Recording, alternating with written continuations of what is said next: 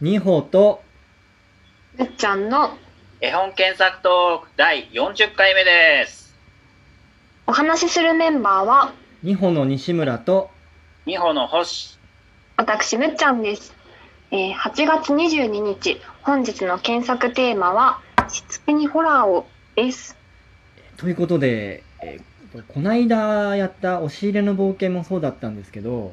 え押し入れに閉じ込めてしつけをするみたいな話だったじゃないですか。まずすごいざっくりですけど。うあんうんそうでしたね、まあ、今で言うと、まあ、パワハラとか体罰っていう言葉が結構あるので、うん。まあ、今ははい微妙なとこなんですけど、うん。あのおうん二人って、あのまあ、子供の頃にあのお母さんとかに何々しないとお化けが来るよみたいなことってあ言われたことあります？ーどうかな あんまり記憶にないなあーそもそもそういう事柄が怖いと思ってなかったかもな、個人的に。聞かないっていう聞かないタイプだったんですね。まあ、あの、脱線すると、私、ちっちゃい頃とかよく病院に行ってたから。病院とかで人が死ぬ方が怖いなと思ってた。あーそれはすごいリアリティがあるそれはそうですね。うんお化けと。だから殺すぞとかっていうのが冗談でも言われると怖いなと思ってそれでも本当に、でもそういう怖さを子供の頃知ってたっていうのはなかなか、た。うんう。ーん、って感じですね。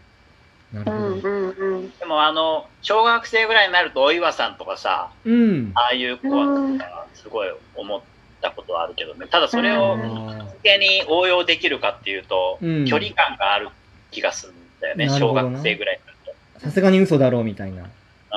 サンタクロースは信じないぞみたいなそういう感じで。うん。じゃあなんかそういう経験とかありましたそのお化けに関する。お化けに関する経験？いやあんまりちょっとピンとこないあ、ですね本当ですか？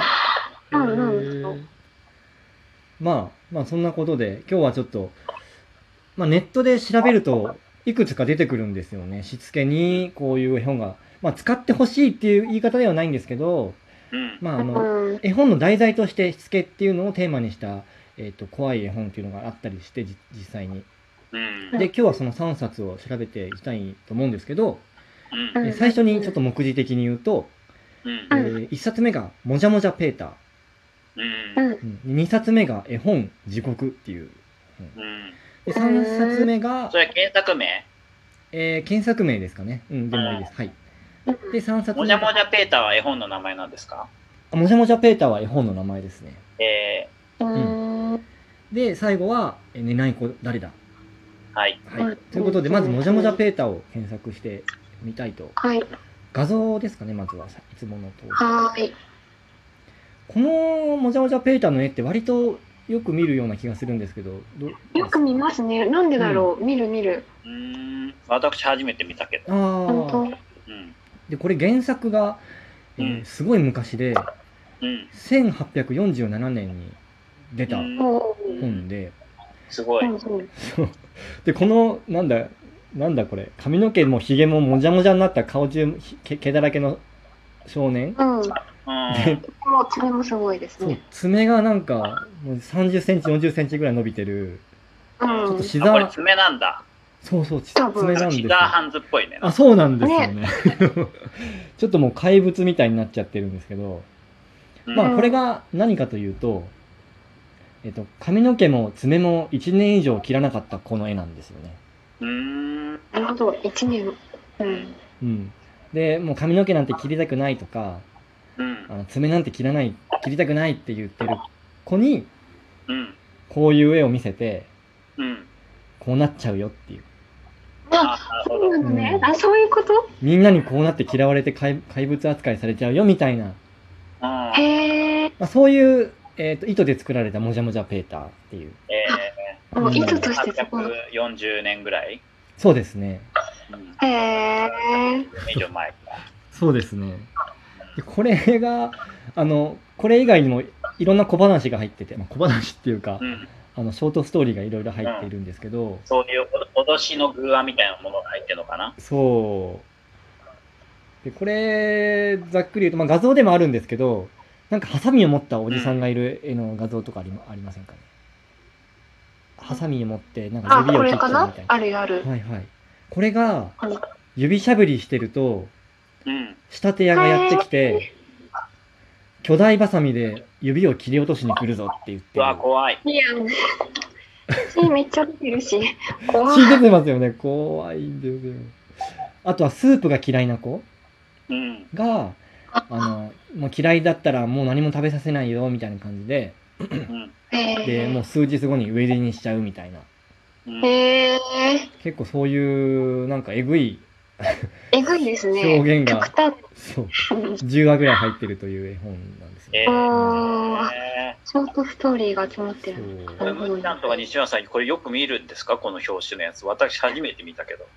なんか割となんか見たことある。雑誌とかでも載ってますし、なんか未だにあの読むべき絵本みたいな感じで取り扱われてたりするんですよね。あ、そうなんだ。ううんん、そうなのか。どこで見たのか覚えてなうい。ん。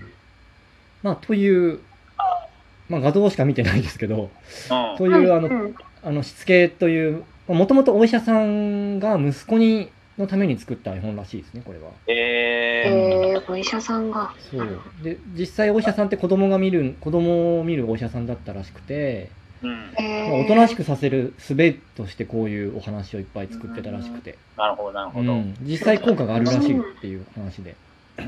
まあだからその身体的なことに対してお医者さんだから日常的に触れてるから、うん。あのうん一般人が思うよりはもうちょっとその身体を扱うことが抵抗なかったのかもしれないよね、そういう。そうかもしれないですね。うん。やむを得ずこういう話をしていたのかもしれないですしね。うんんまあ、という。やむを得ずもそうだし、うんなんか別にそんなに突飛な、なんていうの、発想じゃないのかもしれないですね、あなるほど、そのお医者さん。なるほど。うん、確かにうん。まあ、というもじゃもじゃペーターということで。う。うんん。で、次なんですが、絵本地獄という、えーうん、地獄。地獄を紹介言い方によっては絵本地獄みたいな。これは日本。ある意味、みたいな。あ、そういうことか。もういいよみたいな。そうそうそう。まあ、これはあの絵としては多分昔に、本当に昔に描かれた巻物かなんかの地獄の絵を、えっ、と、うん絵本に再編集さあれた。れかな、うん芥川とかがやってるやつかな？違うのかな？ああ、ちょっとそれはわかんないですけど、あるんですか、そういうのが。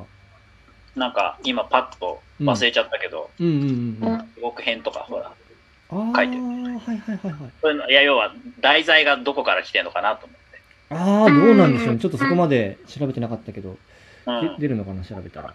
まあ後で、うんまあ今日時間ないけど、あーまあ、余裕あったら絵本検索アフタートークでやってみましょう。そうですね。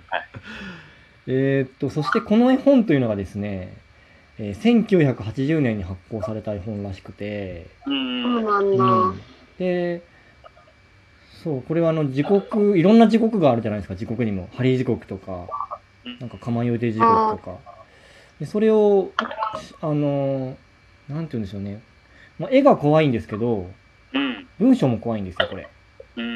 その文章をうんそう読みながら、うん。いろんな地獄をこう、なんでしょうね。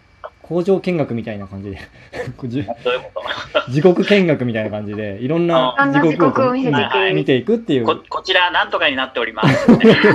的な感じの、うん、っていう絵本なんですけど、うん。えー。で、ちょっと検索ワードでしてもらったら面白いのが、うん何でしたっけ？あの、東村明子、あ、違う違う違う、なんだっけ？えっ、と、東村明子？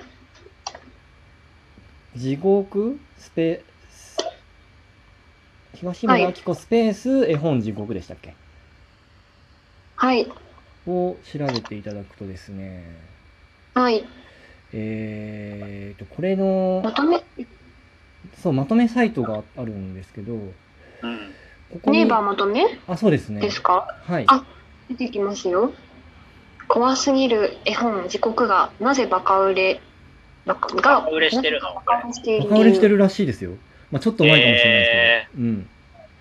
で、これあの、なんで広がったかっていうと、うん。漫画家の東村明子さんっていう方が、うん。えっ、と、まあ、ママテンパリストっていう漫画の中で、うん。まあ、それがな多分子育てエッセイみたいな漫画なんですけど、うん。うんうんその地獄っていう絵本をうん子。供が悪事を働いた時に朗読したんですって。うん。そしたらもうめっちゃそれが怖がって、うん。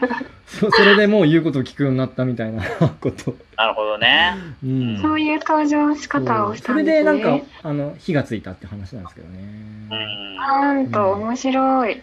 へえただ、その、これ出した出版社がフード社って読むんですかね。あ、もしかしたら読み方間違間違ってたらごめんなさいなんですけど、うん。そこの意図としては、うんう。ん。あの、自分の命を大切にっていうキャッチフレーズで作ってたらしくて。あーまあ、このなんかそうだろうね。脅すためには作ってないだろう。まあ、そうですよね。そうそう。で、その80年代ってやっぱ自殺が結構多かったらしくて、あうん。うん。やっぱそういう背景のもとに作られた絵本だったみたいですね。まあ、死のね恐ろしさを知るっていうだからの子供時代のそのトラウマとかが、で。うん。こう死のうかなと思った時に、そう地獄を思い浮かべることでうん思いとどまらせるみたいそうみたいですね。うんで、最後に、まあちょっと、はいね、今、あの、まあ本当にしつけに使われているのかなみたいな話もあったんですけど、な。うん。まあその流れでというか、えーはいまあちょっと飛ばして言っちゃうと、寝ない子誰だスペースしつけっていう、うんうん。